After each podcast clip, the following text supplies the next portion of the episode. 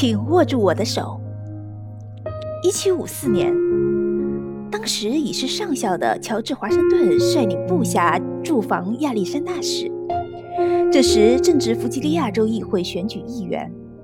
有一位名叫威廉·佩恩的人反对华盛顿支持的一个候选人。有一次，华盛顿就选举问题与佩恩展开了一场激烈的争论，争论中说出了一些极不入耳的脏话。佩恩火冒三丈，挥拳将华盛顿击倒在地。当闻讯赶来的华盛顿的士兵想为长官报一拳之仇时，他却阻止并说服大家平静地退回了营地。第二天，华盛顿托人带给佩恩一张便条，说请他尽快到当地的一家酒店会面。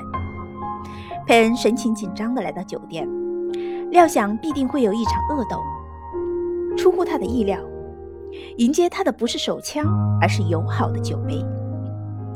第三天，华盛顿站起身来，笑容可掬，伸出手欢迎他的到来，并真诚地说道。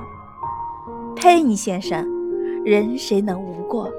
知错而改，方为俊杰。昨天确实是我不对，你已采取行动挽回了面子。如果你觉得那已足够，那么就请握住我的手吧，让我们来做朋友。这场风波就这样友好的平息了。从此，佩恩成了华盛顿的一个崇拜者。宽容是解决矛盾的首要良方，而怨恨就像一团火，越积越旺。